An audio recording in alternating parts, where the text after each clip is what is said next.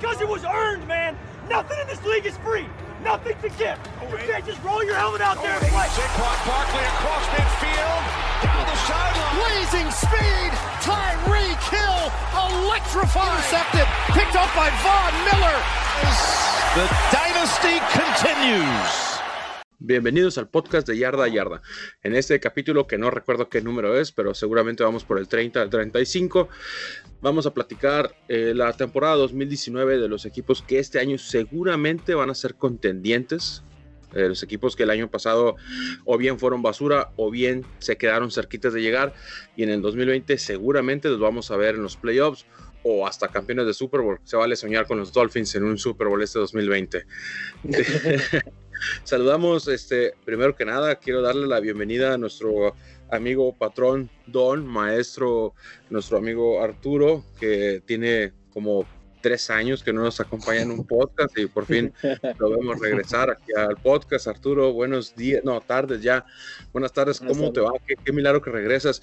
Por favor, dile a nuestro auditorio, a las personas que nos escuchan, ¿cuál es tu equipo favorito y por qué? Este, bueno, primero que nada, buenas tardes, es bueno estar de regreso. Creo que el- la última vez que me tocó grabar fue una- un par de semanas después del draft, creo, Sí. creo algo así. Sí. Entonces, este, ya tenía ratillo. Y este, mi nombre es Arturo Pocorova. Eh, vamos con todo este año con los Broncos, que espero que estén en el top de sus listas. y, este, y ahí van eh, encaminándose para un- una mejor temporada. Sí, no, un equipo que va a mejorar según los, los aficionados de los, de los Broncos, ¿no? Omar, buenas, buenas tardes, Omar, ¿cómo estás? Este, igual, dinos cuál es tu equipo favorito y por qué es tu equipo favorito para ir pe- empezando con la temporada 2020 de podcast. ¿Qué tal, Eduardo? Buenas tardes. y buenas tardes, Israel y Arturo también. Qué bueno tenerte de vuelta. Eh, pues ya saben, ¿no? de hecho, en el, ¿cómo se llama? En el podcast pasado allí comentaron que ya saben hasta cuál es mi equipo, nuestros seguidores, lo bueno. Ya soy fan de los Delfines de Miami. Y pues este año mucho más esperanzado que el pasado, que no tenía ilusión de nada, así que contento por esa parte. Y estaremos listos para dar nuestra, li- nuestra lista de los equipos que mejorarán este año. Sí, la verdad que es un equipo que al menos hay ilusiones. Israel, buenas tardes, ¿cómo te va? ¿Tu equipo favorito y por qué te gustan algo los tu equipo favorito, pues se podría decir? ¿Qué tal amigos? Muy bien, buenas tardes. Omar, Arturo, Eduardo. Ah, pues aquí gusto saludarles. Pues mi equipo favorito pues son los Pittsburgh Steelers. Y pues ¿por qué me gustan? Pues más que nada me gustaba mucho por Antonio Brown, pero yo creo que a ya nadie le gusta por eso. Entonces voy a eliminar eso y voy a decir que me gusta mucho porque me encantaba ver a Purple la Malu. Sí, Antonio Brown es uno de los mejores receptores de la historia y mi jugador favorito, puedo decir. Este, bueno, vamos a empezar a darle a este, a este podcast. La pregunta inicial es, este, um, los equipos que el año pasado se quedaron lejos de, llegar a, a playoffs o equipos que el año pasado fueron basura, por así decirlo, como los Broncos o los Miami Dolphins y que este año 2020 van a llegar a los, a los playoffs seguramente o van a ser contendientes. Eh, vamos a empezar, no sé, por el primero de la lista, que yo creo que los tres lo van a tener y si no lo tienen, la verdad que... Si no lo tienen, la verdad que, pues qué mala onda, ¿no? Pero yo pienso que los Arizona Cardinals va a ser el primer equipo que vamos a ver una, una mejoría respecto a su temporada 2019 y vamos a empezar a ver que se peleen. Eh, Arturo, ¿por qué sí, por qué no? Los Arizona Cardinals. Eh, pues no, creo que desde la temporada pasada platicamos de eso, o sea, estábamos viendo eh, cómo avanzó eh, Murray y, los Cardinals desde, desde el inicio de temporada. Este, tuvo varios tropiezos, pero pues era un equipo que algunos pronosticaban que hasta no iba a tener victorias o que iba a tener una o dos. Y, este, y terminó teniendo cinco victorias, este, y creo que un empate o algo así. Eh, que fue pues algo eh, que lo dejó bien parado a, a Kyler Murray y vimos mucho talento en él, entonces yo creo que ese va a ser uno de los factores que podrían eh, repuntarlo. El por qué no, pues porque está obviamente este tiene rivales divisionales que están mucho mejor que él. Entonces eh, le van a, a, Creo que en general todos los equipos con los, a los que va a enfrentar este, en su división están, eh, pues yo creo que el doble de bien de lo que sea Cardinals y eso le puede complicar el camino. Pues Kyler Murray es bueno, ¿no? Este Omar, ¿piensas que Sí, está bien eh. lo que está diciendo Arturo o no? Pues como dices, yo tengo en la lista a los Cardinals también. eh, simplemente empezando porque tienen al que fue el novato ofensivo del año en Kyler Murray. Eh, empezó mal el equipo, pero pues también tenía muchas deficiencias y fue mejorando conforme avanzó la temporada. Eh, yo vi a los Cardinals a final de temporada como un buen equipo y me parece que este año, con el segundo año en el sistema de Kim Kingsbury y con Kyler Murray y ahora con la incorporación de DeAndre Hopkins, me parece que la ofensiva va a ser muy buena. Eh, todavía tienen a Larry Fitzgerald, que si bien ya no es pues eh, un receptor explosivo, pues es uno que tiene las manos muy seguras y junto a DeAndre Hopkins, pues las defensivas rivales van a preocuparse bastante. Eh, Murray va a tener una muy buena temporada y me parece que los Cardinals van a poder mejorar bastante. Eh, considero que en su división sí está muy difícil la situación, pero los Rams me parece que son los que van a caer al fondo y eso le da una esperanza a los Cardinals de estar este, en una mejor posición. Sí, es un equipazo, ¿no? Y como vienes diciendo, este Omar, y francamente, no sé, no sé qué pensar de ti, eres como una clase de Nostradamus del siglo XX. Bien decías hace dos semanas que los San Francisco 49ers se iban a caer a pedazos totalmente, y yo lo miraba como algo más estadístico, ¿no? Pero no sabía que era algo tan literal que se iban a caer a pedazos sus, sus receptores, ya en el punto en el que vamos a ver a Nick Bosa como receptor en algunos snaps, entonces no sé qué está pasando. Israel, tu opinión de los Arizona Cardinals. Bueno, yo creo que Arizona Cardinals vienen haciendo bien el trabajo de la agencia libre, ¿no? De, de adquirir y negociar a Andre Hopkins. Eh, muchos también, pues, el traspaso el año pasado, Kenny Drake, vimos que tuvo un partidazo de cuatro anotaciones contra San Francisco. Entonces, desde ahí, pues, creo que el equipo va por buen camino. Obviamente, se tienen que seguir adaptando al sistema de Kingsbury. Eh, Murray acabó cerca de las 4.000 yardas en pases, 20 anotaciones, arribita de 600, bueno, casi 600 yardas por tierra. Entonces sigue siendo un, un quarterback versátil y yo creo que pues va a la mejoría, sobre todo con esta nueva arma. Eh, Christian Kirk también espera algo bueno de él y pues la leyenda Fitzgerald yo creo que va a ser factor. Eh, ¿Qué más puedo decir? La defensiva pues siempre ha estado bien. A mí me gusta mucho, pues obviamente Chandler Jones, Patrick Peterson, Buda Baker, que ahorita pues también es un mega contrato. Y el equipo pues se enfrenta obviamente contra rivales divisionales muy incómodos, pero de esa división es el más incómodo de ellos. Ellos dan mucha batalla a San Francisco, a los Rams, a Seattle, y pues tienen la capacidad de jugarte a tu por tú, igual hacer muchos puntos y todo se acomoda bien. Posiblemente los Cardinals terminen con mejor récord que el año pasado. La defensiva también no fue de las mejores, pero la adición de Isaiah, de Isaiah Simmons pues, debe ayudar bastante. Eso, eh, ahí, ahí iba yo a la adición de la defensiva y la ofensiva en el equipo. Sí los veo yo compitiendo, no los veo yo ganándole la división a Seattle, que en este momento yo lo veo como el uno de esa división, ya que San Francisco, si de por sí el año pasado tuvieron problemas con sus receptores, de que Jimmy G no podía completar pases, de que no había un receptor, receptor profundo, pues este año ni siquiera hay un receptor para para recibir el agua, o sea, ni siquiera una botella de agua. Entonces, hay un problema serio con San Francisco. La verdad que ahí este Omar, un adelantado de nuestro tiempo, dijo, aquí estos cuates van a sufrir y, y efectivamente están sufriendo. Y, y, francamente, ya a dos semanas de que inicie la temporada, estamos, eh, San Francisco está en un punto en el que van a tener que contratar a Antonio Brown y después van a tener que contratar a Josh Gordon y de alguna manera solventar las cosas, ¿no? Pero pues a ver qué pasa con San Francisco. A Chad 85 que siempre está fregando en todas las ligas. No, Chad 85 que sí, sí, siempre hay una oportunidad con Chad 85. que, ah, no, la, la verdad que hasta, hasta en la LFA lo, lo, estaban viendo, ¿no? No, Sí. de hecho jugó en la, la Liga Mexicana unos partidos. Sí, un partido. Sí. la verdad que, bueno, si no hay nadie más, pues ¿qué, es lo que van a hacer, ¿no? Un equipazo. Y, y, Arizona, pues bien por ellos, qué bueno que van a subir de nivel. Eh, el año pasado no les fue muy bien, quedaron 5-10 en, en 5-10-1, porque empataron contra el poderosísimo equipo de los Lions. Y este año yo sí veo a Arizona terminando con un récord positivo, si bien no un 10-6, tal vez un 8-8 o una cosa así. Pueden subir bien de nivel, ¿no? Este, Israel, ¿a quién más tienes tú ahí en la lista de los equipos que tienen posibilidades y el año pasado les fue muy mal? Bueno, los Browns, obviamente es un equipo de altas expectativas, eh, jugadores con un perfil muy alto. El año pasado terminan con 6-10. Yo creo que o sea, fue una bofetada para muchos porque muchos lo ponían hasta el Super Bowl, la final de conferencia, que ganaban la división y pues eso terminó en una decepción para todos, ¿no? Y pues los fans pues siguen en ese estado.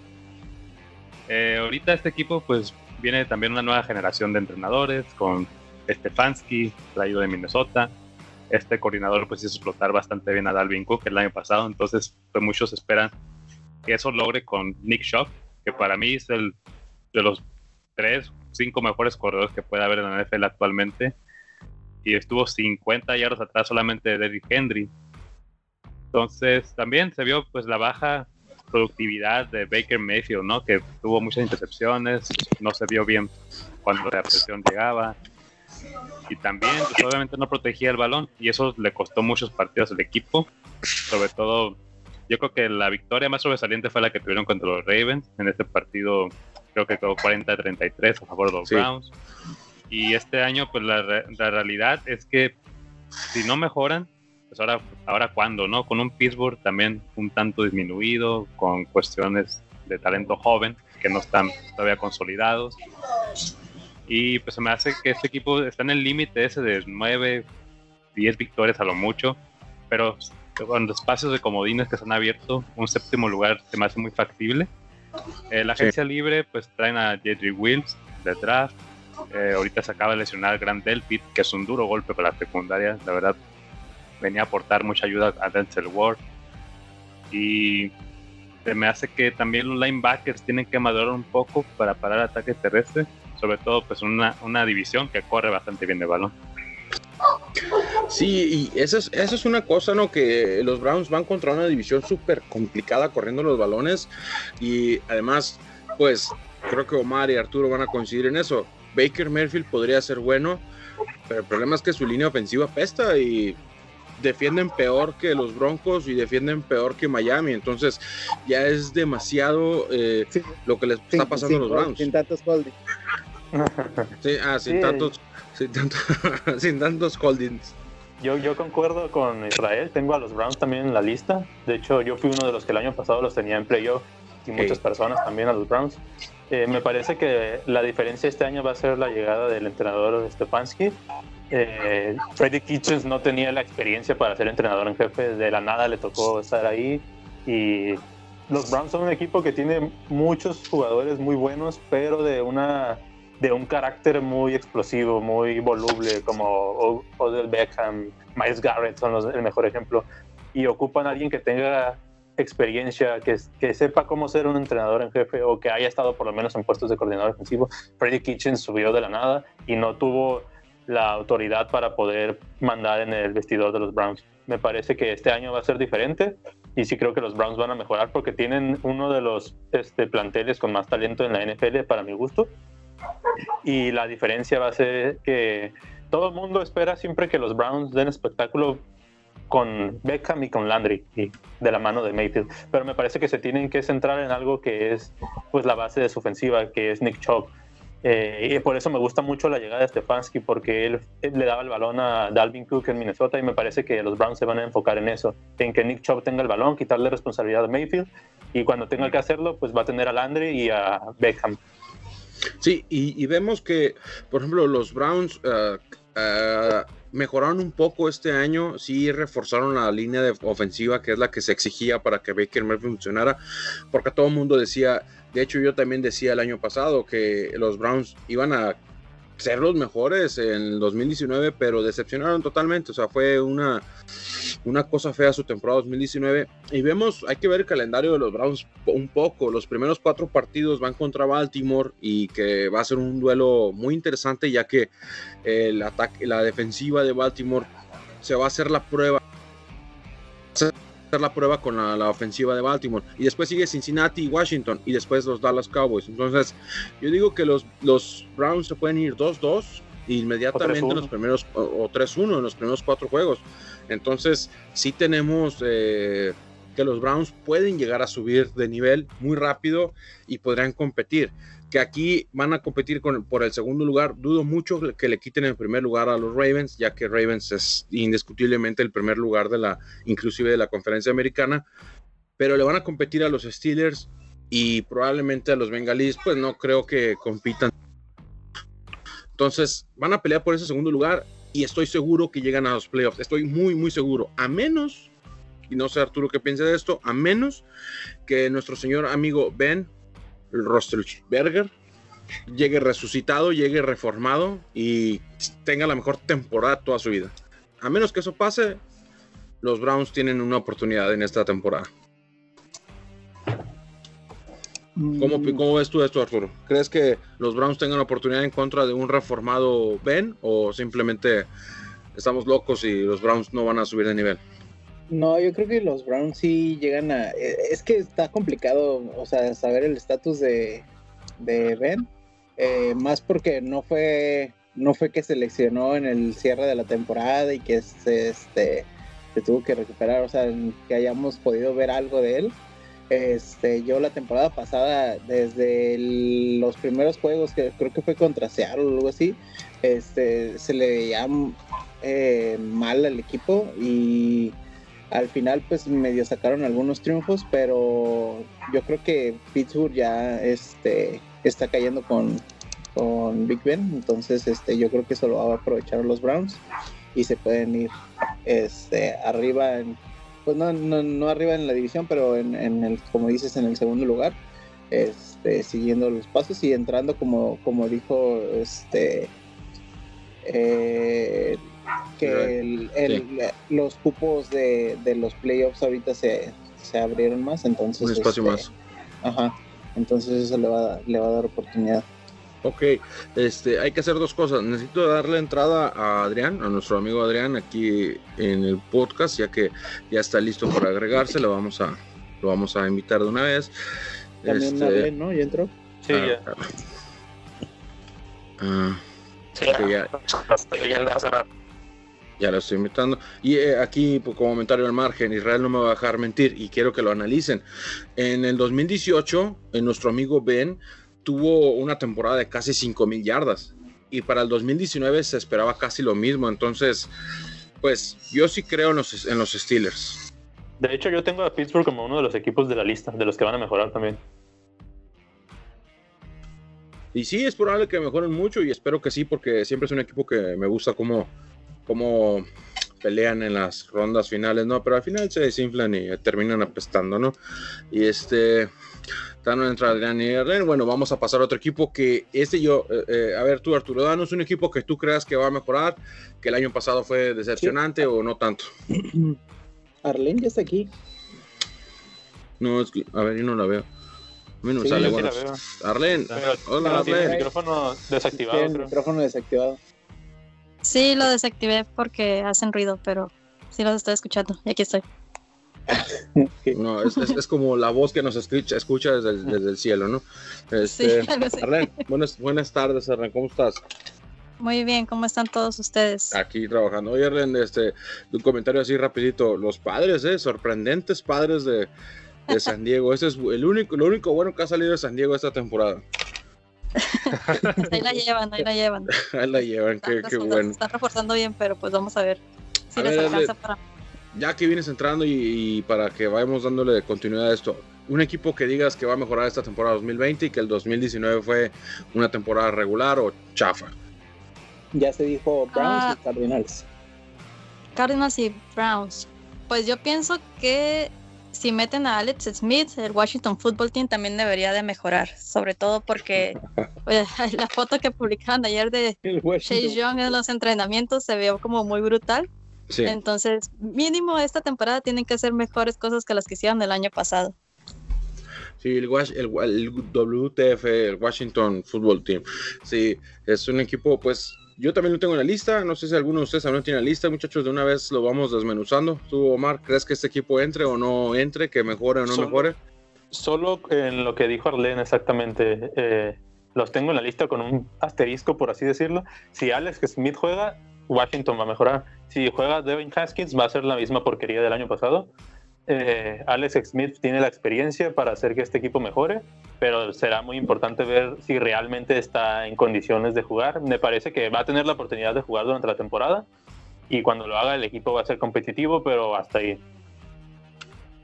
Alex Smith. ¿Creen que después de dos años tenga lo que se necesita para jugar? ¿Tú, Israel, Yo crees creo que, que- tenga la oportunidad? ¿O tú, Omar? Yo creo Sí, que ni la siquiera en sus la- últimos dos la va a años tener. tenía. No, como no. Jugó, jugó muy bien con Kansas los últimos años y con Washington estaba jugando muy bien hasta que se lastimó. Sí, los tiene Lo- con récord ganador. Sí, este, Sí, me parece pero, que o sea, sí, nunca llegó a ser algo relevante, o sea, o sea, como que, como lo, como dices, o sea, los va a mantener competitivos, pero no va a ser relevante en el equipo. eso ya es mejorar para Washington. Creo que te, Bueno, te sí. maneja bien el juego, o sea, y creo que eso va a ser Sí. clave ahorita con también la juventud que hay a la ofensiva, sobre todo los receptores, todos son de, apenas de segundo año, o sea, McLaurin, Steven Sims, todos ellos apenas se van integrando a esta ofensiva. Eh, pues vamos a ver qué sucede también con el campo de corredores, ¿no? Adrian Peterson parece que va a ser el caballo de batalla, pero pues ya a lo mejor ya está muy veterano. Antonio Gibson, Bryce Love también se habla. Yo creo que van a tener sus momentos cada quien para ayudar a esta ofensiva, pero sí, yo creo que este equipo, o sea, si en un punto Alex Smith llega a jugar, que no creo que sea temprano, posiblemente lo vayamos a ver, no sé, por ahí de la séptima semana. Y hasta a lo mejor es cuando va a ser incómodo. ¿Sabes qué? También considero que incluso aunque no juegue en algunos partidos, el simple hecho de tenerlo en la banca para Haskins, que es su primer año, por así decirlo, va a ser muy importante también, porque el año pasado estuvo pues totalmente desprotegido y en uno de los peores equipos. Entonces, tener a alguien que te esté dando la visión del juego también te ayuda mucho como coreback. Eh, yo solo quiero decir que Adrian Peterson hace mil yardas, 10 touchdowns y que Haskins se lesiona en la segunda semana. Después Alex Smith retoma el equipo y los lleva a los playoffs. Sería, sería la historia del año, ¿eh? Bueno, hay que decir esto, Alex Smith tiene, eh, al menos para mí, en mi lista de jugadores especiales, él tiene un lugar porque, wow, él se lesionó muy feo y estos dos años fue impresionante su regreso.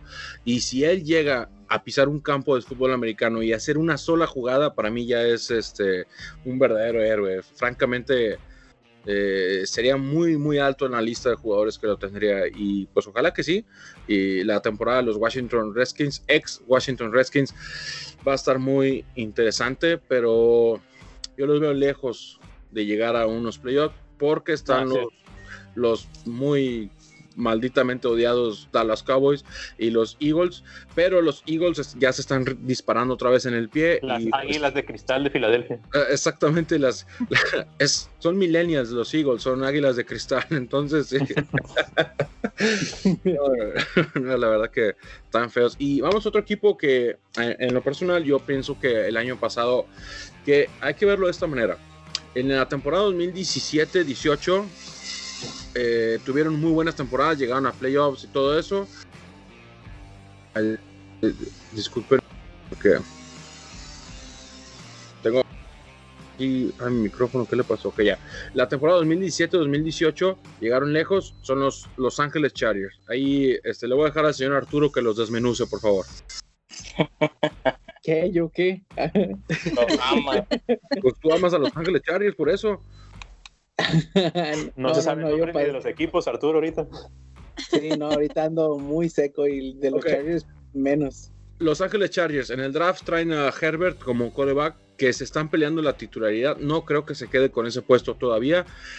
Pero el cuerpo de receptores y el cuerpo de corredores sigue siendo el mismo, mejoró. Melvin Gordon se fue del equipo, se fue a Atlanta, no, No, a los, poderosísimos Broncos, ¿qué te pasa? Ay, desgraciado cerro. es lo que les digo, Denver, Denver, no puede vivir sin algo de los Chargers, entonces es, es, evidente ahí el amor que le tienen los, todos los aficionados de los Broncos le deben a los Chargers eso, un buen, un buen corredor por fin. Entonces, Ay, Simón, tú estás enamorado del este, ¿cómo se me fue el nombre? Lindsay y Freeman. No, no, no, el, Freeman, Freeman, Freeman. Bueno, este, los, Ángeles Chargers van a llegar lejos. Omar, ¿sí o no? No, perdónenme, pero no. Este, tienen buen equipo, pero me parece que están en una división muy difícil también. Digo, todos los equipos de esa división se pelean por el segundo lugar, obviamente, porque es inalcanzable el primero. Eh, y creo que los Broncos y los Raiders van a estar mejor que los Chargers este año.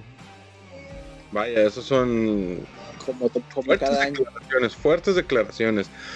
Eh, a ver, Arlen, ¿tú que aún tienes algo de amor por esos Chargers?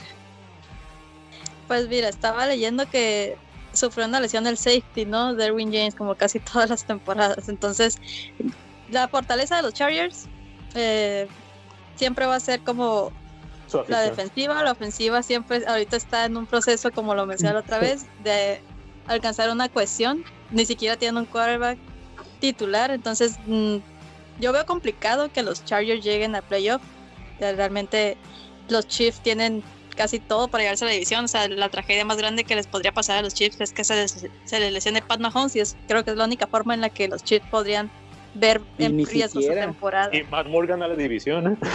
Sí, entonces, no, o sea, es muy complicado. Realmente para mí, el, y no es por hacerle la barba acá a Pocoroba, pero ya lo mencioné la otra vez, o sea, los Broncos es para mí el equipo que se va a quedar con el segundo lugar de esa división y con la posibilidad de llegar a playoffs. Definitivamente quiero un aumento de sueldo, pero no. Israel, a ver, dinos si crees en estos Los Ángeles Chargers o nada más gastaron dinero a lo muy tonto en su nuevo estadio prestado. Pues no, expectativa sí que o sea, para que alcancen 8 o 9 victorias se va a ser muy difícil, sobre todo por esa cuestión, ¿no? Los Broncos, yo creo que sí es un equipo que tiene un poquito más de estructura y solidez, sobre todo en la posición de coreback si contamos bien el desarrollo del Drew Eh, Taro Taylor sabemos que es solamente un game manager eh, y un puente para lo que pueda lograr Herbert. Austin Eckler a ver si puede ser el caballo de batalla para cagar su ofensiva. Sin embargo, los receptores también están muy delgados ahí. O sea, ahorita la lesión de Mike Williams, eh, hasta Darius Jennings, o sea, son jóvenes que no han dado todavía el salto de calidad. Y solamente Keenan Allen queda ahí, que él sigue peleando, que es de los mejores receptores de la liga, ¿no? Y la línea ofensiva, pues con Mike Ponzi, ahorita traen a Brian Bulaga, Bulaga ahí de los Packers. O sea, creo que es la mejor contratación que hicieron. Sin embargo, pues ahora sí dependerá mucho de lo que pueda hacer el talento de Tyler Taylor. Creo que es un poquito limitado. Y también las decisiones que a veces toma Anthony Lynn en el head coach, pues sí te deja mucho que desear. La defensiva sigue siendo la fortaleza de los Chargers. La, con Joey Bosa, Melvin Ingram, la secundaria, pero pues, si la baja de Derwin James si es de gravedad, es un duro golpe para esa secundaria, sobre todo que es un jugador de asignación.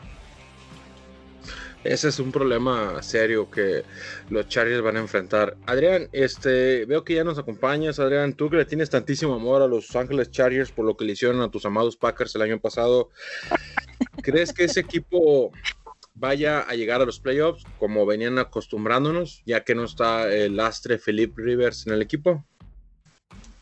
Mm, no, no creo que sea una mejoría. Mejoría hubiera sido si hubieran contratado un coreback con experiencia, pero pues, realmente tienes un coreback que no es muy talentoso y tienes a un novato que a lo mejor puede ser tu futuro, que lo más probable es su futuro, pero al menos ahorita sí inmediatamente no. Definitivamente creo que sí van a mejorar este, un poquito este, más de lo que les fue la temporada pasada. Es decir, 5 ganados, 11 perdidos. creo que sí van a mejorar. Pero aún así no creo que les alcance. Sí pienso que a lo mejor inclusive pueden llegar a, este, a quedar arriba de los Oakland Raiders. Pero definitivamente por la división se la va a llevar Kansas City en primer lugar y Denver Broncos en segundo. Ya veremos si los Kansas City Chiefs se quedan con el primer lugar. Muchos por ahí piensan que podrían pelear con los Denver Broncos, nah, no es cierto, se van a quedar con el primer lugar, ¿no? ni de pedo les van a quitar el primer lugar al maestro, amo y señor de la NFL, Patrick Mahomes. Y creo que ya se dijo todo lo que se tiene que decir de estos pobres Chargers. Y vamos a pasar a otro equipo que, amado por muchos, odiado por otros tantos, eh, el equipo de América, la estrella solitaria, los Dallas Cowboys. El año pasado es un equipo que se quedó a un pasito, a una minúscula partícula de dignidad de llegar más lejos en una división que es como competir en la XFL. Probablemente algunos equipos de la XFL podrían llegar a jugar ahí. Se pelearon con los Cristales de Filadelfia, se pelean con el equipo que no tiene nombre y se pelean con otro equipo que apenas tiene un, head coach y quarterback. Eh, los cambios de los Dallas Cowboys para este 2020 es que cambiaron de head coach, ya no está el aplaudidor Garrett, llegó Mike McCarthy, eh, un, head coach que hizo campeón a los, a los Green Bay Packers, los hizo campeones de Super Bowl hace alrededor de 11 años y que durante esos 8 años cumplió con llevarlos a los playoffs, pero siempre se desinflaban, se caían o se morían. Tiene la característica de que es un, un coach que le gusta correr, con el mejor corredor discutiblemente de la NFL, Ezequiel Elliott. Y pues no sé, ¿quién quiere ser el primero en desmenuzar a este pobre equipo? Yo creo que es al revés, más bien no le gusta correr, le gusta ir mucho al aire. Mm, con Mike McCarthy. Sí. Bueno, hay que, hay que ver cuál es su nuevo plano ofensivo. Por ahí, es, ahí estado... En el 2018 tenía el mejor corredor este, de acarreo por yardas en Aaron Jones y ni lo, no lo utilizaron los juegos. Inclusive varios juegos llegó a tener la ventaja y en la segunda mitad nada más le daba, le daba como dos o cuatro jugadas en toda la segunda mitad. O sea, no sé qué demonios pensaba ese, tonto head coach y no sé qué pensaron los Dallas Cowboys al contratarlo. Campeón de Super Bowl y próximo Hall of Famer, ¿no? Eh, los Dallas Cowboys, eh, vamos a empezar con el señor Omar, que les tiene mucho amor. Sí, es el equipo de mi padre, así que le tengo algo de respeto por lo menos. Sí, eso mero. Si no le pues, considero que los Cowboys van a mejorar por el simple hecho de ya no tener a Jason Garrett, que me parece que era el que podría, podría todo el sistema en Dallas, todos los jugadores ya estaban asqueados de él, de, de que siempre fuera lo mismo, de que pasaba algo y simplemente veías a tu entrenador aplaudiendo. Eh, si bien McCarthy pues tiene sus defectos, obviamente, me parece que el simple hecho de ya tener los jugadores en la institución a un entrenador que sepas que ganó un Super Bowl o que tiene experiencia en playoffs, este, te da un cambio de aire, un cambio de actitud y me parece que eso es lo que ocupaban. Eh, los Cowboys que durante muchos años tuvieron mucho talento y se ha ido desperdiciando. Y creo que este año pueden mejorar y, definitivamente llevarse a la división sobre unas águilas que, pues para mí, me parece que siempre han estado un poco sobrevaloradas también. Sí tienen buen equipo, pero si tus jugadores no pueden mantenerse sanos, no puedes hacer mucho. Ni su head coach se pudo mantener sano. Lo siento, tenía que decirlo, ¿no? Este, Israel, ¿qué piensas de esos Dallas Cowboys con su temporada 2020? Mira, los Dallas Cowboys para mí son un equipo que, o sea, para mal de los aficionados, te, ilusionan bastante y te pueden romper el corazón, ¿no?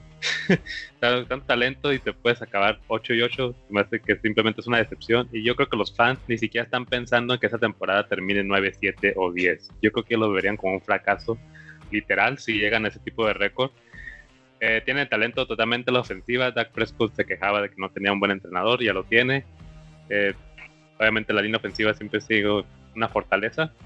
Sí, Lambs ha visto bastante bien los entrenamientos. Yo creo que va a ser un receptor que va a llevarse los receptores bastante y posiblemente hasta opaque a Mari Cooper. Eh, me gusta mucho lo que la defensiva hizo, sin embargo, sigo todavía preguntándome qué pueden ofrecer los veteranos que contrataron. Ya vimos la lesión de Jera Marcoy, sí. Don Poe, eh, Aldon Smith, que nos quieren vender como una cortina de humo que están sus mejores temporadas. La secundaria con Xavier Woods, Clinton Dix. Mm, no sé, yo creo que ese lado de balón está un poquito desprotegido, pero me gusta mucho su linebackers. O sea, la juventud que tienen ahí con Van Der Esch, con Jalen Smith y el veterano Sean Lee, creo que es una fortaleza que va a ayudar bastante a cerrar los partidos complicados, sobre todo cuando te vas a enfrentar a San Francisco esta temporada. Y los enfrentamientos que tengan contra los Eagles, que es un equipo que corre el balón bastante. Y va a ser clave así de tener el juego terrestre. Y posiblemente no sea el rival a vencer dentro de la conferencia nacional, pero sí va a resultar ese rival que no te vas a querer enfrentar en playoffs. Pues podría ser que mejoren, podría ser que no mejoren estos señores, pero yo pienso que sí tienen que mejorar. Francamente, yo, a pesar de lo que piense el otro señor, este Adrián, que Mike McCarthy no es bueno. Yo pienso que Mike McCarthy sí es bueno. Lo que pasa es que la combinación entre Rogers y McCarthy ya no se daba. Pero McCarthy en este equipo con, un, con tres super receptores, porque hay que decirlo, son tres super receptores los que tiene a, disponibilidad y un buen coreback. Francamente, Dakota Prescott es buen coreback. Es mejor que otros 27 corebacks de la liga. Entonces, ahí hay posibilidades, van a llegar lejos. Y yo pienso que si andan terminando con un récord 10 a 6 o inclusive un récord de 12 victorias. Y eso los pondría muy arriba en los playoffs. Y francamente la cristalería de Filadelfia no puede ya, pues apenas va a empezar la temporada y ya se están desinflando. El equipo ya está sufriendo lesiones. Ya en este momento Carson Wentz tiene una pequeña molestia, es cosa de nada, pero tiene una pequeña molestia. O sea, ni siquiera están jugando y ya hay una pequeña molestia que en es que se enteró que faltan dos semanas para que empiece la temporada y empezó a sentir molestia. Sí, yo creo que yo creo que es hora de tomar el teléfono y hablarle a Nick Foles y sabes qué, regresa al equipo, papi, o sea, es hora que regreses porque te necesitamos, ¿no? Y a ver, aquí Arlen, este equipo que tantos amores tienes ahí en los Dallas Cowboys, ¿qué, ¿cómo los ves a ellos para esta temporada 2020? Pues yo los veo llevándose su división ahí, es como yo creo que esa es la expectativa que se tiene eh, por la división en la que están. Como dicen los Águilas, pues ya se están cayendo a pedazos por las lesiones antes de que empiece la temporada. Y pues de los otros dos equipos no se espera mucho, los otros dos equipos de esa división. Eh, ya fuera de ganar su división, no estoy segura qué tan lejos vayan a poder llegar. No, yo no los veo realmente como contendientes a quedarse con, no sé, ni siquiera para llegar al Super Bowl pero sí los veo mejorando lo que hicieron la temporada pasada, fácil, así, súper facilito. Pues dice Mike McCarthy que sí van a ganar el Super Bowl, que es su objetivo de esta temporada ganar el Super Bowl. Entonces, si Mike McCarthy lo dice, puede ser cierto, ¿no? Y tiene muchas más posibilidades, ¿no?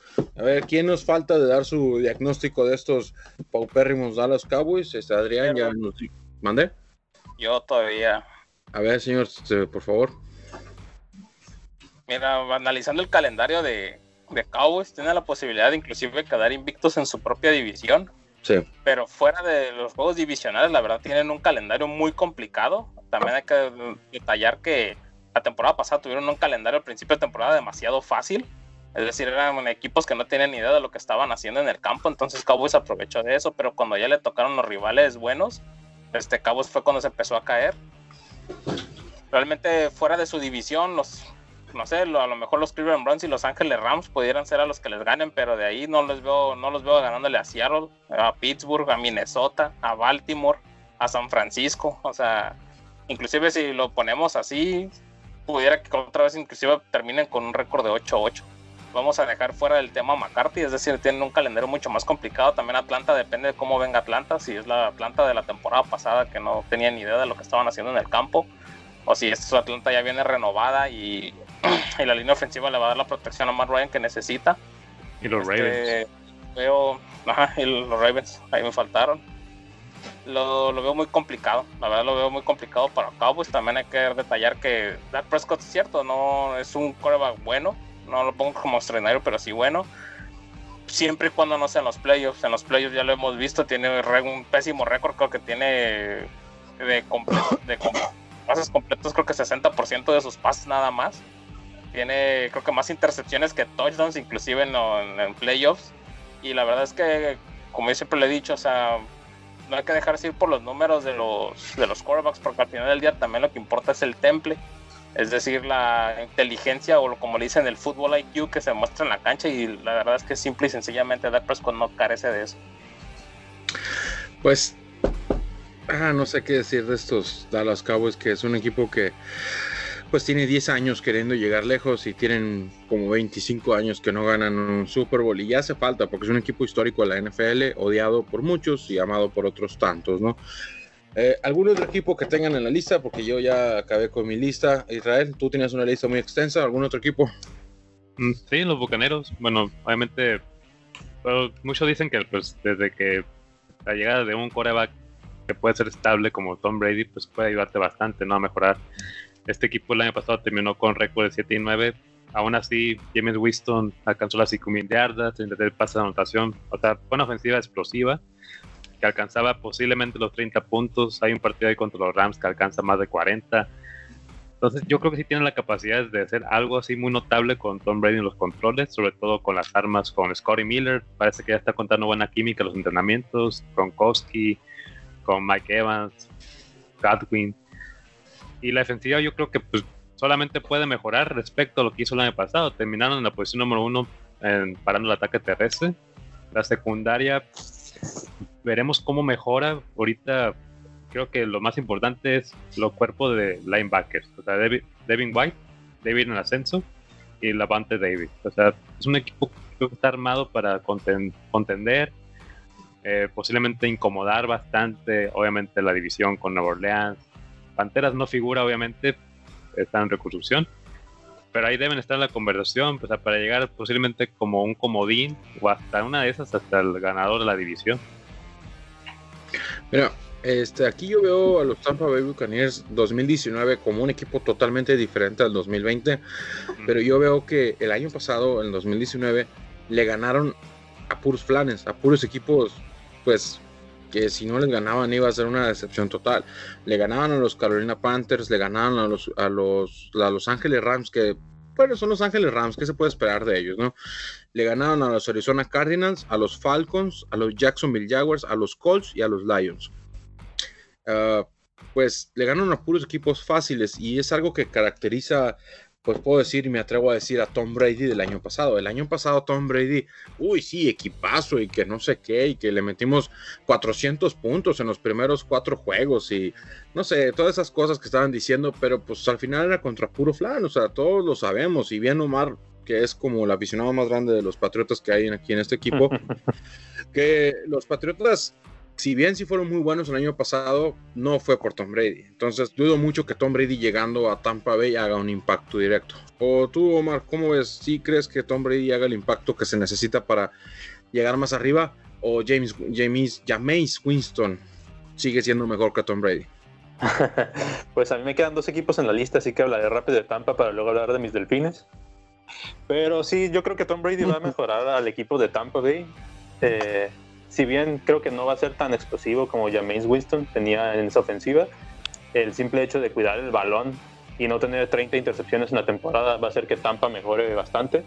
Eh, yo no soy de los que considera que Tampa ya eh, con la llegada de Brady Gronkowski es el número uno de la conferencia, porque me parece súper exagerado, pero sí creo que van a andar por ahí del 9-7-16 peleando un puesto de comodín eh, creo que Brady va a tener muchísimas armas en Tampa Bay, con Mike Evans, con creo que Charles Goodwin, y pues las alas cerradas de Tampa Bay son muy buenas también, pero sí creo que en este año tampoco creo que puedan hacer maravillas y quedar como muchos piensan casi casi 14-2, 12-4, no veo Tampa tampoco tan, tan bien para ese aspecto. Sí, sí, es algo bien interesante ese asunto ya que esas 30 intercepciones que le costaron a Tampa Bay el año pasado con Winston se tradujeron en alrededor de 800 yardas perdidas. Entonces, pues imagínense cuántas yardas no hubiera metido Winston. O sea, es demasiado y cuántos puntos dejaron ir. Porque 30 de ellas, eh, de 30, 14 fueron para touchdown. Eran para una anotación. Entonces, pues es un equipo que tenía todo para ganar, ¿no? Arturo, te escucho muy callado. ¿Qué opinas de los Tampa Bay Buccaneers? ¿Va a ser tu pues nuevo favorito? Yo precisamente, este, antes de que lo mencionaran, estaba pensando, cuando preguntaste si tenían algún otro equipo, estaba pensando precisamente en los Buccaneers, este, porque yo creo que sí, este, si bien yo estoy de acuerdo en aquellos que dicen que eh, lo brillante en Patriots era el sistema de Belichick, eh, creo que nadie puede discutir que Brady tiene cierto talento, este, que pues Jameis Winston, por ejemplo, no tiene. Este, eh, como comentaban hace rato con, lo de Dak Prescott, este, la templanza que tiene en muchas ocasiones este, Tom Brady y demás, eh, le va a dar eh, certeza. Y como decía Omar, tiene un buen cuerpo de, receptores que, que, le van a dar mucha, muchos lugares hacia donde poder voltear a Tom Brady. Y yo creo que este, sí, sí, sí pueden estar buscando el, comodín eh, cómodamente. Y, en una de esas, este, si, si no cae un huracán o algo así, este, hasta le pueden sacar el primer lugar a, los Saints. Mira, eh, puede ser controversial lo que voy a decir, pero ¿qué tal si los conspiranoicos de la NFL que están haciendo que Tom Brady sea el mejor coreback de la historia hacen que Tom Brady gane un Super Bowl más en Tampa Bay? Ah, ¿se imaginan? y, que no juegue Breeze con los Saints, ¿no? Sí, que no, sería que no jugara Breeze con los Saints. Este, Adrián, Arlen. Arlen es rival divisional. Sí, no, Arlen obviamente le tiene un, aparte de odio, ahorita les tiene rabia en contra de los Tampa Bay Buccaneers porque por fin llegó alguien a esa división que le compite a sus amados Saints. No, está súper bien. Realmente creo que se va, se va a beneficiar mucho el equipo, o sea, los Saints de Nueva Orleans de tener una división más competitiva, eh, porque realmente las, las últimas dos temporadas eh, no, no ha habido un rival o una estrella de peso que, que, que, hiciera como cierta balanza en esa división para contra Drew Brees. Realmente no creo que los bucaneros se queden con la división. ¿Estás diciendo que ahora sí va a jugar en serio? Drew Brees siempre juega en serio, siempre, igual que todo el equipo. Pero... menos contra los vikingos. Sí, menos contra los vikingos, que, ese es mi punto. O sea, realmente creo que se va a beneficiar el equipo de tener más competencia en sus rondas divisionales antes de llegar a los playoffs. A Bucaneros sí los veo quedándose con el comodín, como dice Arturo, cómodamente. Pero ya ganar, ganar la división, no lo creo. Yo este, te quiero decir una cosa, Arlen. Este año no van a ganar el Super Bowl los Santos porque no hubo un huracán muy destructivo en su zona. Entonces, no, no van a ganar el Super Bowl. Ah. Pero hubo un huracán. ahí está. No, pero la, vez pasada fue. De Katrina. uno o dos años después, ¿no? Sí, no, o sea, pero... fue en conmemoración. Tenemos que esperar sí, fue, dos años. Fue Super Bowl conmemoración. No, no es cierto, lo que tenía que, decir, no me podía aguantar. Adrián, tú que tanto amas a Tom Brady, ¿crees que esta sea su temporada final, sea su temporada con la que se despide con ya quién sabe cuántos miles de Super Bowls tiene en sus, en sus palmares? ¿O simplemente va a ser una temporada regular y ya? Eh, yo lo veo como una temporada regular para Tampa. Pienso que sí les va a alcanzar para, para el comodín honestamente, pero no pienso que tampoco va a llegar muy lejos después de eso. Es decir, Tom Brady sí es una mejora de James Winston, pero también hay que recordar que, que Tom Brady no puede hacer lo que hace James Winston. Es decir, James Winston la temporada pasada hizo 250 yardas por tierra, lo cual significó muchos primeros, primero y 10 o primeras oportunidades cuando a lo mejor el equipo ya no tiene otra oportunidad. Este Tom Brady tuvo 34 yardas por tierra. Entonces ahí ya son las oportunidades de primeras y 10 se le van reduciendo a Tampa Bay, que son muy importantes también como dijo este Arturo, o sea, no tienes a Bill Belichick ahí porque pues el combo letal ahí es Bill Belichick con McDaniels y es algo que no va a tener este en Tampa Bay, es decir, todos hemos visto cuando era como que te gusta cuarta oportunidad y cinco yardas en la segunda mitad, este, la, este, bueno, en el tercer cuarto y muchos equipos lo que hacen es simplemente despejar el balón y todos hemos visto cómo Bill Belichick de repente le decía a McDaniels, no, rífatela, vamos por, ese, esa primera oportunidad. Bruce Arians no tiene esos huevos de Belichick y el coordinador ofensivo de Buccaneers no tiene la inteligencia de McDaniels para sacar esas jugadas de fantasía que de repente salían de la nada. Entonces, el Tino lo tiene Brady, este, también tiene, como le digo, el IQ de fútbol lo tiene también Brady, pero no tiene las piernas que tenía James Winston. Entonces sí va a haber una cierta mejora, es decir, como dijo Omar, no va a tener 30 intercepciones.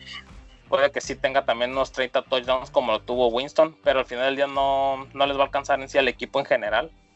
Este, habrá también ya que ver cómo se ve la línea ofensiva, que es como uno de los fuertes en la, con, con los Patriotas de Nueva Inglaterra como les digo, sí los veo teniendo un récord ganador, pero ya en los playoffs, la verdad, los veo como que one and out. A la primera los van a sacar. Sí, puede hacer caso. Pues yo digo que Thomas Edward Patrick Brady, el GOAT, Touchdown Tom, Tom Brady 12, tiene las posibilidades de volver a ganar otro Super Bowl Tampa Bay. Y el sistema anticuado y obsoleto de Bill Belichick, eh, Bruce Arians ha ganado a otros corebacks que han ganado Super Bowls. El más famoso es un señor ahí que le dicen como Peyton Manning. Entonces, eso es mucho. mucho. ¿Mandé? Pero no como head coach, como entrenador. Pues, totalmente él hizo, él hizo, él hizo grande a un muchachillo por ahí, Tom Peyton Manning. Entonces, si pudo ser grande a este frentón, ¿por qué no puede hacer grande a Tom Brady? Entonces, eh, hay posibilidades, hay equipo y yo sí creo que hay que tenerles miedo a los bucaneros de Tampa Bay. Más miedo que a los mismos vikingos o más miedo que inclusive a los mismos Packers. Eh, yo pienso que el número uno de esta conferencia van a ser los Saints y el número dos se discute entre Tampa Bay y los Green Bay Packers y los Seattle Seahawks. Y así, San Francisco ya no, porque ya se cayeron. Esos cuatro ya como vaticinó nuestro amigo Mar, ya se cayeron ahí totalmente. Y vamos a pasar de equipo al equipo más interesante de todos, al equipo que tiene inclusive un lugar en mi corazón por un equipo tan fantástico, el único equipo que tiene una temporada perfecta en los ciento y un años de temporadas de la NFL, los Miami Dolphins con el señor Ryan Fitzpatrick, el señor Tua, y una variedad de jugadores que nadie conoce, pero que ahí están y pueden llegar a ser grandes. Le vamos a abrir la puerta al señor Omar. Omar, ¿por qué tus Miami Dolphins pueden llegar a los playoffs? Tal vez no a los playoffs, pero ser contendientes por los playoffs este 2020. ¿Y por qué le van a ganar a los Patriotas en la primera semana? Y en la 17 16 también en las dos. Este, mira, Miami cerró bien la temporada pasada y este año va a mejorar bastante simplemente por el hecho de que mantiene pues a Brian Flores, mostró que tiene la capacidad como entrenador en jefe para liderar a, un grupo joven. Eh, prácticamente siendo, no voy a ser exagerado, pero yo creo que lo que tenía de jugadores prácticamente era basura, que no hubieran hecho el equipo los otros 31 equipos de la NFL o se hubieran quedado si acaso en la escuadra de prácticas y Ryan Fitzpatrick también fue una gran parte, una parte muy importante del equipo. Él lideró a todos esos muchachos y los hizo que cerraran continuidad, ganando cinco partidos cuando la verdad parecía que podían irse de 0-16 o 1-15. Este, hizo que Devante Parker por primera vez en siete años se viera como la estrella que se supone que tenía que ser cuando lo agarró Miami. Y este año pues tienen una, un equipo renovado, también muy joven, es el equipo más joven de la NFL aún pero con unas contrataciones buenas, principalmente a la defensiva. Eh, van a tener una de las duplas, para mi gusto, de las mejores en cuanto a esquineros, con Xavier Howard y Byron Jones, junto con el novato que agarraron. Eh, entre los tres me parece que van a ser una defensiva muy buena. Eh, a la ofensiva pues está Devante Parker como receptor, que es la más, el más importante, junto con Preston Williams, que el año pasado era de los mejores receptores novatos hasta que se lastimó en la semana 8. Eh, el equipo va a empezar a, funcionar mejor. Me parece que el inicio va a ser complicado para Miami por el hecho de que nuevamente del año pasado a este cambiaron muchísimos jugadores por el hecho de agencia libre, fueron simplemente ahí alrededor de casi 20, 20 y tantos jugadores diferentes que van a ser este año. Nomás no vendieron el estadio porque no se puede. ya sé, pero en general me parece que el proyecto en cuanto a entrenador y jugadores tienen a Matt Breida, a Jordan Howard y Tua va a estar aprendiendo de Fitzpatrick eh, le va a ayudar mucho toda esa situación. Miami va a mejorar, va a dar pelea y yo espero que los juegos que pierdan sea mostrando una mejoría con respecto al año pasado. Es decir, este año Miami no puede perder como la temporada pasada por palizas de 20, 30 puntos. Los juegos que pierdan tienen que ser peleando bastante. Lo malo que tienen para mi gusto es el, el calendario. Tienen, de acuerdo a la NFL, el tercer calendario más difícil de la liga pero me parece que sí pueden andar peleando por un 8-8, tal vez siendo muy optimista un 9-7, pero hasta ahí. Yo, em, dos cosas al respecto, y después le doy el espacio a Israel para que nos diga qué piensa de estos Miami Dolphins. Los Miami Dolphins, la última buena temporada que tuvieron fue cuando estaba el genio ofensivo Adam Gaze en el equipo, fue en el 2016, quedaron 10 a 6 eh, y perdieron, todos sabemos, en el Wild Card, ¿no? Con Pittsburgh eh, con Pittsburgh, exactamente. Y otra cosa, los, los Miami Dolphins tuvieron un diferencial de puntos de 188. Quiere decir que ellos anotaron 306 puntos, pero les anotaron 494 puntos en esa temporada. Nunca desde el 2000 les habían anotado tantos puntos y ellos han anotado tan poquitos puntos. Entonces, bien dice Omar, los Miami Dolphins no pueden caer más. Ya sería imposible, ya sería una deshonra absoluta que bajaran más. Y yo sí veo un equipo que mejore. Israel, ¿cómo ves estos Miami Dolphins para su temporada 2020?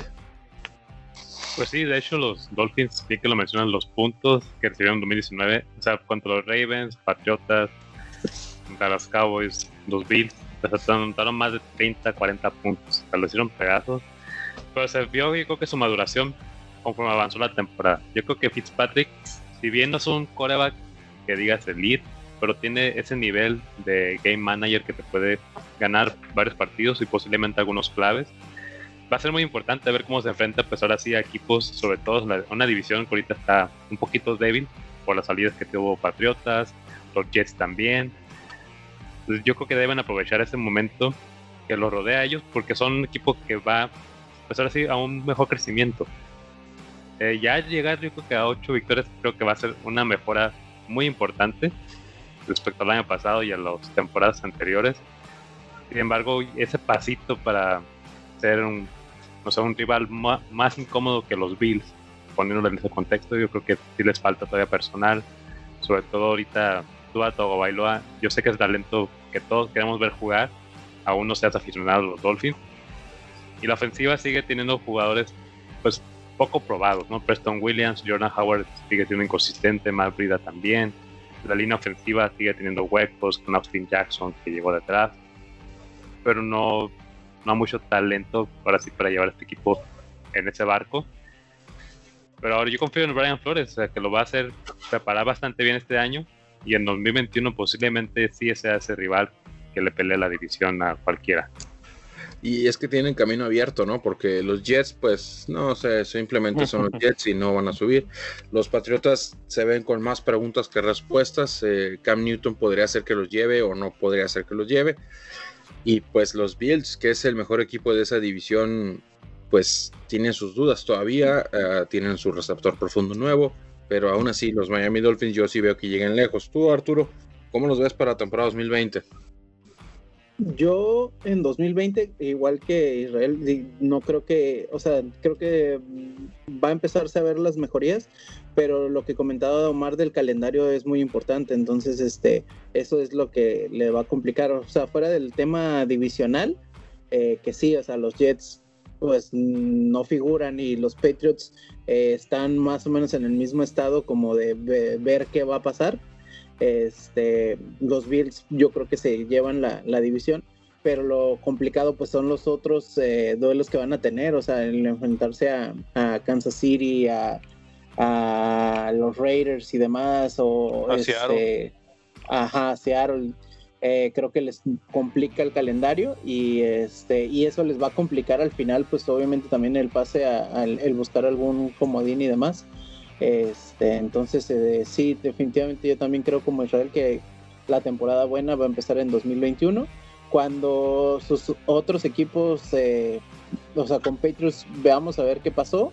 Eh, los Bills pues ya tuvieron su oportunidad, si no la aprovechan en esta temporada, pues empiezan a, bajar, porque la temporada pasada, o sea, ya tiene dos temporadas que, han estado este, en buen estado y si no empiezan a aprovechar su, su equipo, pues yo creo que la siguiente temporada ya Dolphins les ganaría la, la movida.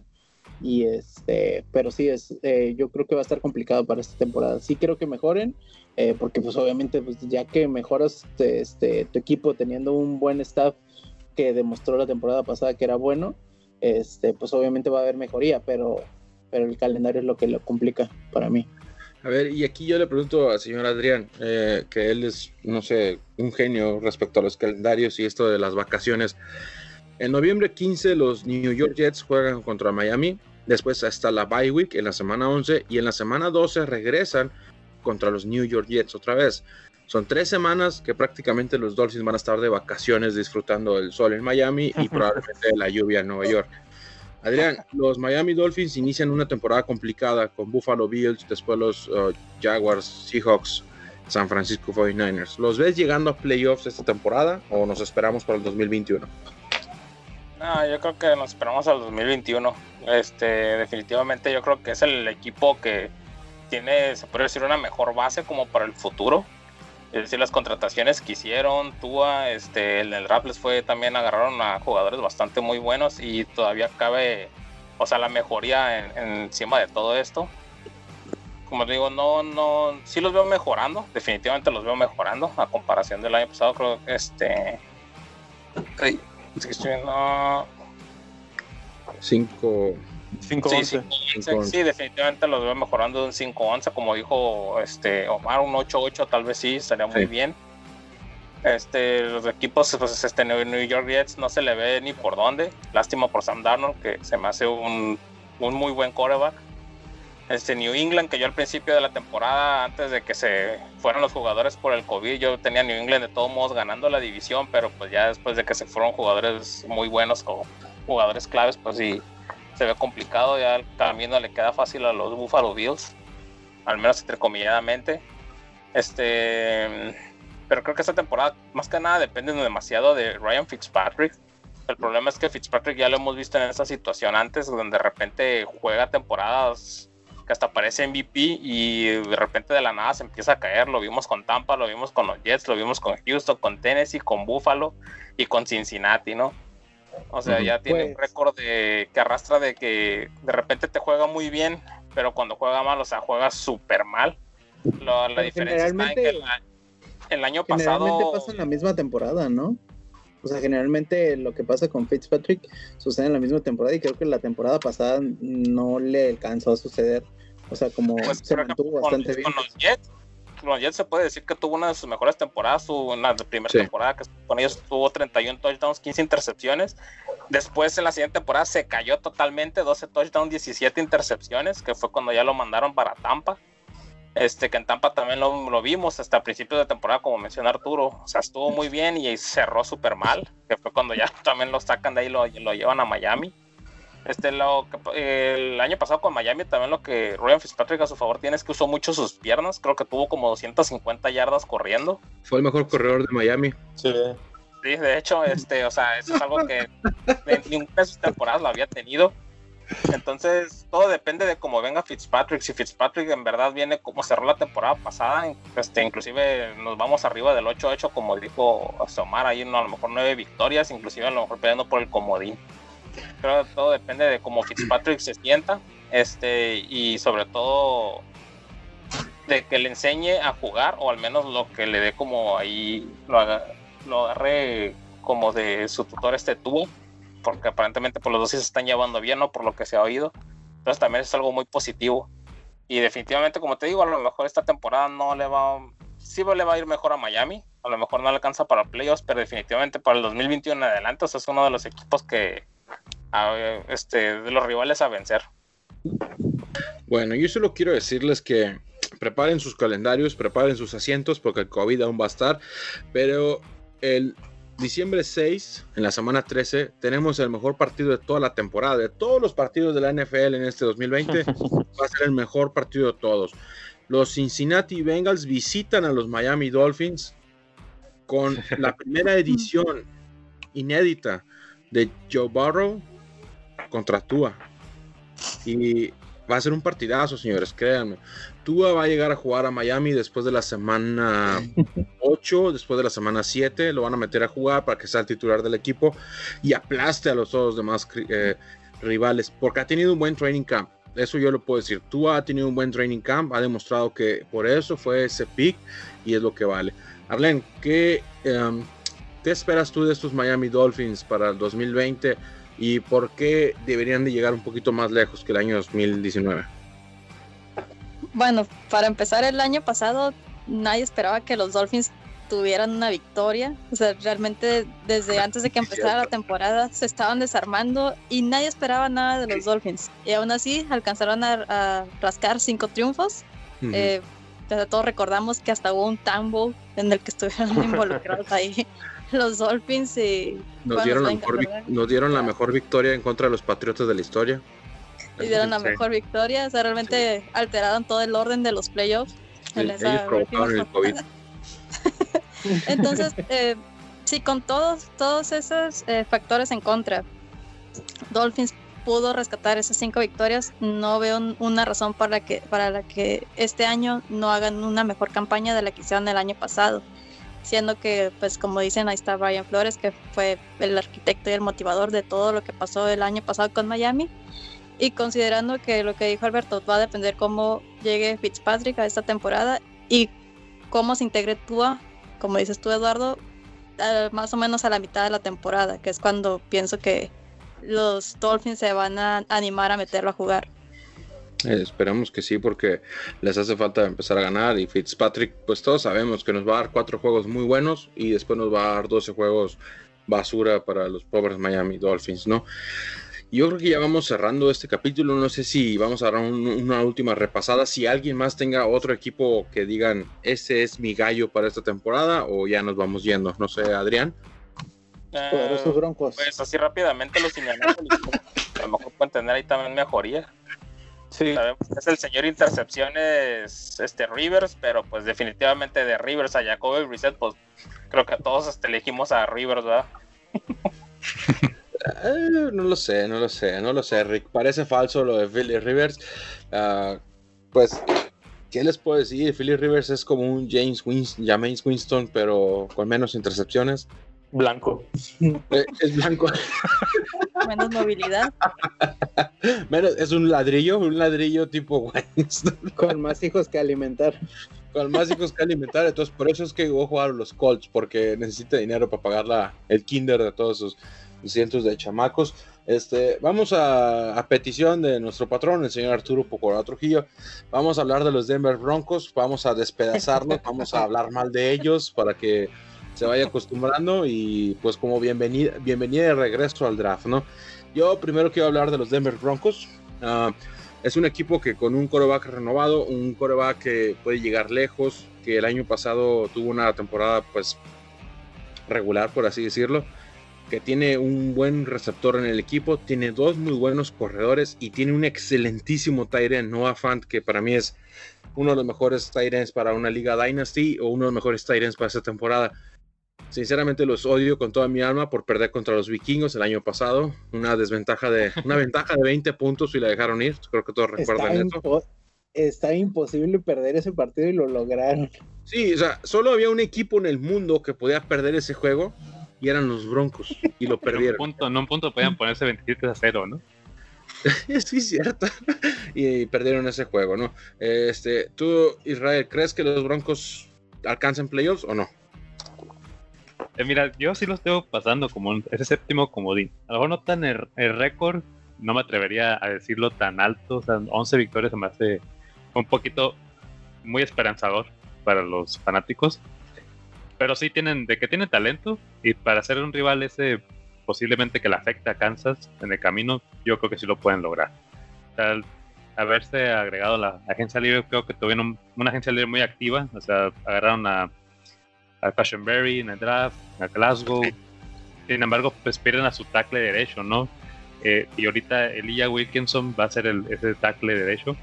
Y Garrett Ball, pues muchos, es, un, es muy inconsistente, entonces ese sigue quedando ese huequito, pero yo confío en Drew que vaya a desarrollarse bien, que libere rápido la presión, que lance profundo, sobre todo con Corland Sutton, que encontró buena química. KJ Hamler, pues ahorita se acaba de lastimar, pero tiene a Sean Hamilton que ofrece rapidez. Y Jerry Judy, ¿no? Pues que eso, eso lo caracteriza a él, que se separa rápido los defensivos, corre bien las rutas y te alcanza ya después de recepción. Entonces yo creo que ahí va a estar bien Drew La defensiva me gusta la edición nuevamente de Casey, un Pro Bowler, pero la, bueno, Von Miller y Bradley Shop, sí, Bradley Shop son los linebackers cazamariscales, que vamos a tener la oportunidad de verlos juntos. Ojalá nos dure toda la temporada para ver ahora sí el talento de ambos, ver cómo pueden así despedazar a quarterbacks, aplastarlos. Y me, me gusta la edición, pues obviamente más, bien el ascenso de Justin Simon yo creo que es notable y para todos se ha convertido en un safety muy importante. Pero igual, yo creo que es un proyecto todavía muy esperanzador. 8 o 9 victorias se me hace algo factible, lograble. El calendario está fácil. La primera... relativamente fácil, la primera, la primera fase sobre todo. la segunda fase la, la en dos. Exactamente. Los, Miami, los Denver Broncos se pueden partir en dos, pero hay una peculiaridad de por qué los Broncos no van a sobresalir. Porque su general manager sigue siendo John Elway. Entonces, John Elway, recuerden que John Elway fue el que trajo al señor Osweiler a la liga y a otros tantos que, que, que, supo manejar el equipo por lo menos para llevarlos a playoffs y que ganaran el Super Bowl en ese año. Le regalaron el Super Bowl. Le regalaron el Super Bowl a Peyton Manning para que se retire a gusto. Pero hay que hablar del calendario. Empiezan contra Tennessee Titans, contra los Pittsburgh Steelers, contra los Bucaneros, contra los Jets, Patriots y Miami Dolphins. Esa es la semana 6. Después van contra Kansas City y White Pero yo creo que los Broncos tienen la oportunidad de ponerse 4-2 al inicio de la temporada y de ahí manejar el calendario para terminar nueve victorias, como bien dice Israel. Francamente, vemos a unos Broncos que pueden llegar a playoffs para hacer el ridículo en la primera ronda de comodines, pero van a estar ahí en playoffs, entonces... Es todo lo que pedimos por ahorita. por ahorita eso nos vale perfectamente. Ay, ay, ay, este muchacho Drew Locke, la verdad que le deseo la mejor de las suertes. Y... Yo creo que, uno de, los regresos más importantes es lo de Bradley Chop que comentaban, este que le va a devolver a, a Von Miller el pues el espacio que necesitaba, o sea, porque la temporada pasada, pues obviamente las primeras semanas eh, se convirtió en un martirio porque no, no eh, lograron ninguna captura y es precisamente porque pues eh, todos los ojos se iban directo a Von Miller y aparte de que estaban manejando muy mal la defensiva, se entiende porque pues eran el un primer año eh, para el entrenador y, este, y demás. Entonces, el, ya tener constancia de qué jugadores eh, de respaldo tienes y sumarle al regreso de Bradley Chop, yo creo que va a ayudar mucho. Y este y creo que en, términos ofensivos eh, pues le, fue muy bien a Drew Locke en cuanto a receptores este, y en cuanto a Tyrant pues ya tenía a, a como dice Noah Fan pero también le trajeron a, este, ¿cómo se llama? Juemudia o algo así, que, jugaba con él, entonces, este, pues ya también lo conoce, entonces, eh, es, ese tipo de, de mancuernas este, son importantes y va a tener bastantes targets a, a cual voltear. ¿Te vas a comprar la jersey de Drew Lock o de Noah Fandom? Ya la tengo, la de Drew Lock. ah, sí, cierto, la de Drew Lock. Bueno, ¿y Noah Fan te vas a comprar su jersey o no? Voy a esperar, voy a esperar, pero sí, es, es de las próximas. Ya que Melvin, Gordon, para que tenga algo de los Bueno, ah, yo, creo, yo quiero decir algo antes de terminar. Melvin Gordon va a terminar como el corredor uno del equipo. eso mismo decías la temporada pasada de Royce Freeman. Bueno, casi, casi pasa, le faltaron 400 yardas y casi pasa. le faltaron como 400 yardas por partido. bueno, este, ¿Alguien más tiene alguna otra cosa que decir de cualquier cosa o ya nos vamos a hacer lo que tenemos que hacer porque es domingo y creo que algunos tienen responsabilidades todavía? Sí, yo creo que es todo. Ok, Israel, nada, ya nos vamos entonces. Sí, sí. Perfecto. Estamos platicando aquí, este, los Broncos agregaron otro linebacker ahí a su defensa. Ah, sí. Ahorita llegó la notificación. ¿Ah, bueno, y en su casa lo conocen, pero bueno estuvo en los Rams de los Steelers. Oh, sí, cierto. Aquí dice. Más o menos. Promedio es promedio. Bueno, pues señores, pues hay que prepararnos para el inicio de la temporada 2020 de la NFL. el, señor Rigor, cuatro semanas fuera por lesión en el hombro. Mm. Su receiver novato. Un chiquito de cristal, en serio que el agua de Filadelfia debe tener algo que convierte los huesos en cristal. Eso eh, hay que eh, mandar una carta a la, no sé, al ambiente, a la Secretaría de Ambiente de Estados Unidos, porque hay un problema crónico en esa ciudad. esa ciudad pesta, en serio, que no tiene nada bueno más que Rocky Balboa nomás y ya. y a veces también, también a veces lo rompían al, sí, o sea, desde Rocky Balboa hay un problema crónico que debe ser revisado por parte de las autoridades en el gobierno de Filadelfia, que es muy crítica la situación en ese lugar. Bueno, pues esto es Yarda Yarda, amigos. Buenas tardes, buenas noches y buenos días. Hasta luego, adiós. Nos vemos. Nos, vemos la siguiente semana. Síganos en todas nuestras redes sociales y hasta luego. Here's Beckham looking to throw. Wide open. the 20, still going.